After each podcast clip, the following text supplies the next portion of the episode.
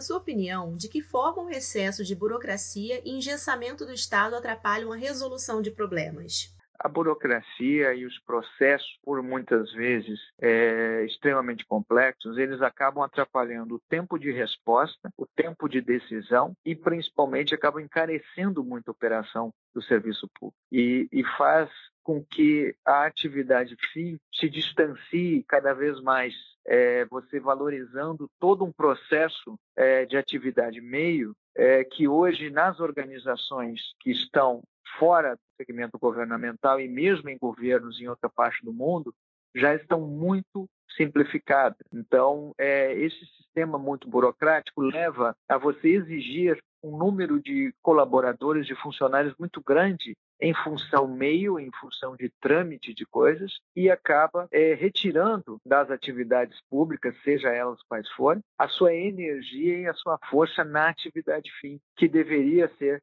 a sua principal finalidade. Então acontece essa distorção, né? além de custo, de tempo, e, nós estamos vivendo hoje, né, em vários momentos, as, as consequências né, é, dessas questões de tempo. Às vezes, a questão de tempo pode custar vida, significa perdas econômicas, significa perda de oportunidades para o país. Com a pandemia, tivemos alguns exemplos dramáticos, como a dificuldade na compra de cilindros de oxigênio por causa dos processos de licitações e aprovações da Anvisa. O senhor pode comentar? É, o, o, processo de licitação e a Lei 8666, né, quando ela foi criada, ela veio resolver e disciplinar muitas questões é, nas compras públicas. Mas era uma outra realidade. Né? O grau é, de tecnologia e o grau de qualificação média do funcionalismo era outro. E hoje, 20 anos depois, mais de 20 anos depois, nós temos uma outra realidade.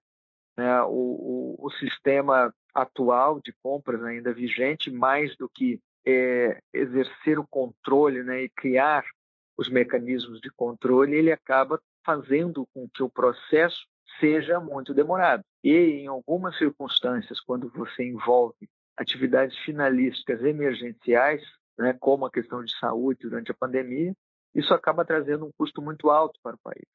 Então, é preciso reformular esses processos e hoje temos várias maneiras é, de ser uh, bastante cuidadosos né, com a coisa pública, eu acho que essa é a principal finalidade, exercer os controles, mas os prazos dos processos precisam ser menores, né, porque pensando além do, do, tempo de execução que se demora, né, e isso pode custar, como custou nesse caso, vidas humanas, uh, o custo de toda a operação vai aumentando, né, porque a hora funcionário que é gastada em todo esse processo, né, acaba isso uh, mexendo na produtividade geral. Então ficou muito latente que esse sistema uh, excessivamente burocrático de compras e contratações públicas ele precisa ser revisto uh, de que maneira de maneira com que ele continue a exercer o controle, né, continue a ser efetivo no sentido da, da, probidade da coisa pública, mas que permita o tempo de processo é, ser reduzido.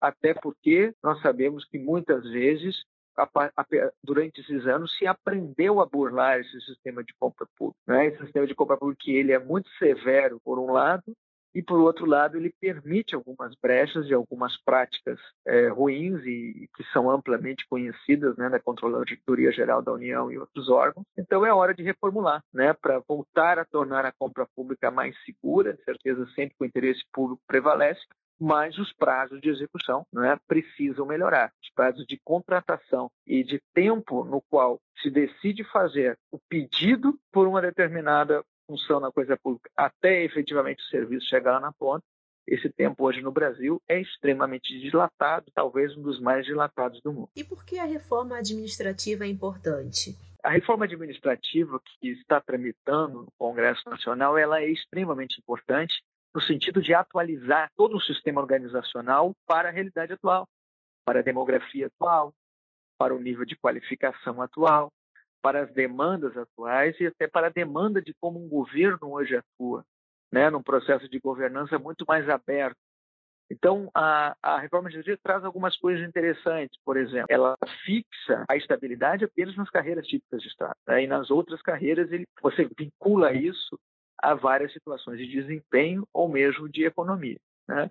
Veta, principalmente, né, a acumulação de benefícios na inércia, a, a, a, a acumulação de benefícios e, e, e, que seriam privilégios por desempenho, na verdade, às vezes ele é feito por tempo de serviço.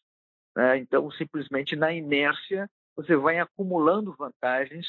É, isso seria uma coisa importante para disciplinar, né? de forma que o mérito e a progressão né, realmente fossem ofertados àqueles que têm uma, uma vida funcional, vamos dizer, acima da média. Né? E que, que aqueles que têm uma vida funcional abaixo da média ou não estão imbuídos de espírito público, eles simplesmente não permaneçam lá ad eterno porque adquiriram um certo direito ou fizeram concurso e permaneçam o resto da vida com desempenho ruim, inclusive recebendo aumentos reais. Né? Então, isso é muito importante esse ponto. Você começa a organizar a meritocracia e o equilíbrio. Né? Outra coisa, obviamente, também é o equilíbrio de remuneração entre as carreiras. Né? Com carreiras com uh, funções equivalentes têm uma remuneração mais equivalente. Hoje existe uma discrepância muito grande de alguns grupos sobre outros. Também é importante que você libera mais a, a cooperação entre entes federativos, contratos de desempenho, né? autonomia para você poder é, ter a, a, de determinados é, funcionários colaborando com estados, municípios e vice-versa, ou seja, você é, né, você libera um pouco é, é, essa movimentação. E, e o mais importante de tudo, né, você começa a combater este problema do crescimento vegetativo da folha né, com que a folha e as vantagens eles funcionam independente de mérito e entrega do governo. Você passa a amarrar melhor as coisas. Acredito que é uma legislação, sendo muito sincero, todo funcionário e colaborador público sério e comprometido com o espírito público deveria apoiar, pois ele tende a ser beneficiado.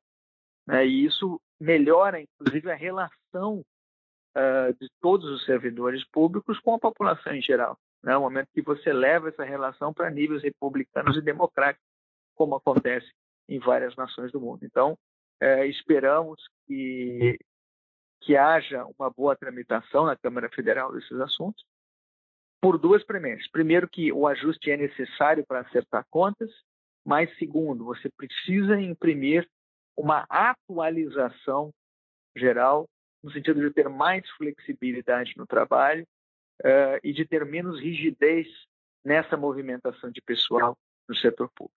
Diante do contexto atual, o que viabilizaria a reforma?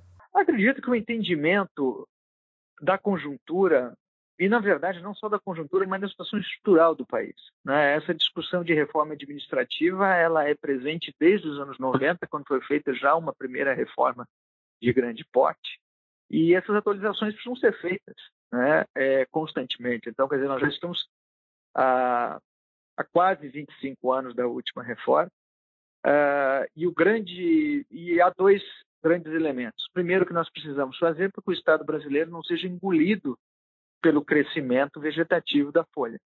Né?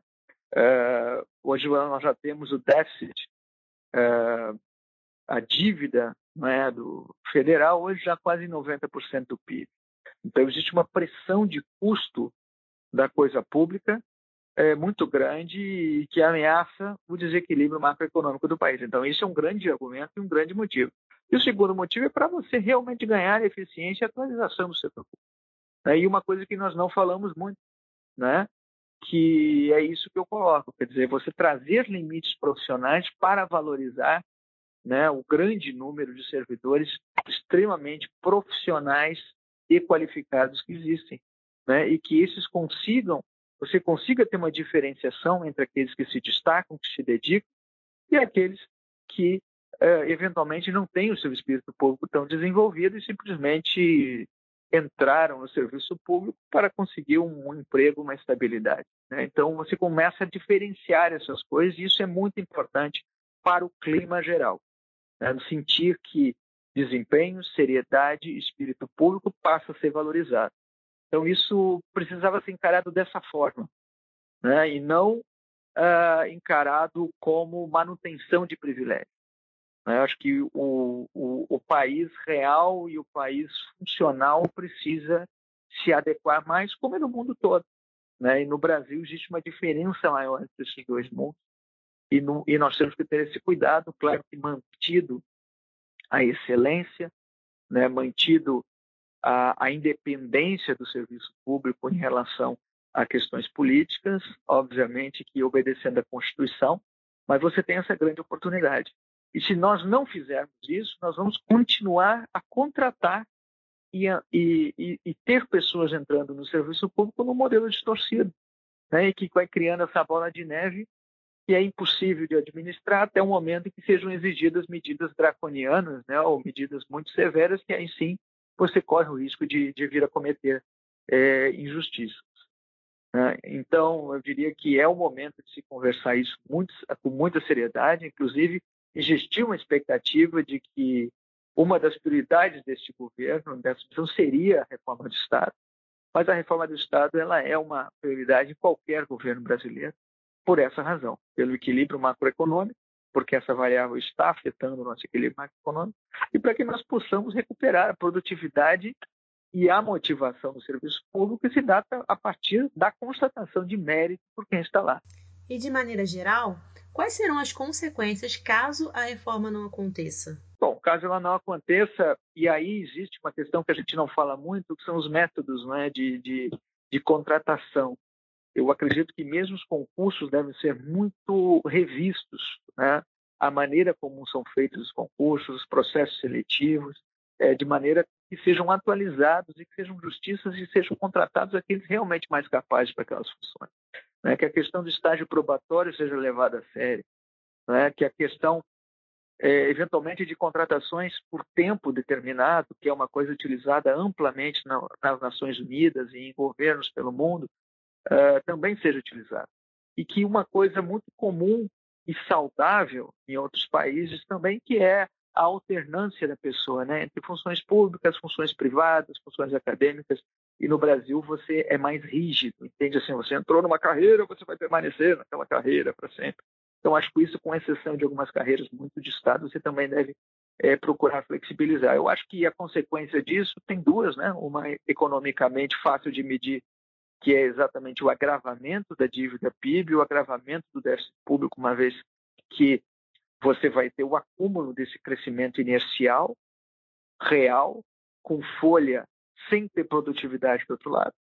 Né? E segundo, que você leva exatamente esse custo de baixa produtividade para o país e projeta para mais 20, 30 anos, né, no momento que você perpetua essas distorções. Então, é preciso um debate muito sério, um debate baseado em números, dados e uma visão republicana de país. Né? Não é uma questão política de um governo específico. Né? É uma questão de realmente é, você estar tá tratando aí do futuro do país nos próximos 20, 30 anos se você não for, não fizer a reforma uh, administrativa com os efeitos esperados, se ela for mais branda do que se espera, de novo nós estamos adiando, estamos empurrando problemas para frente, estamos perpetuando distorções.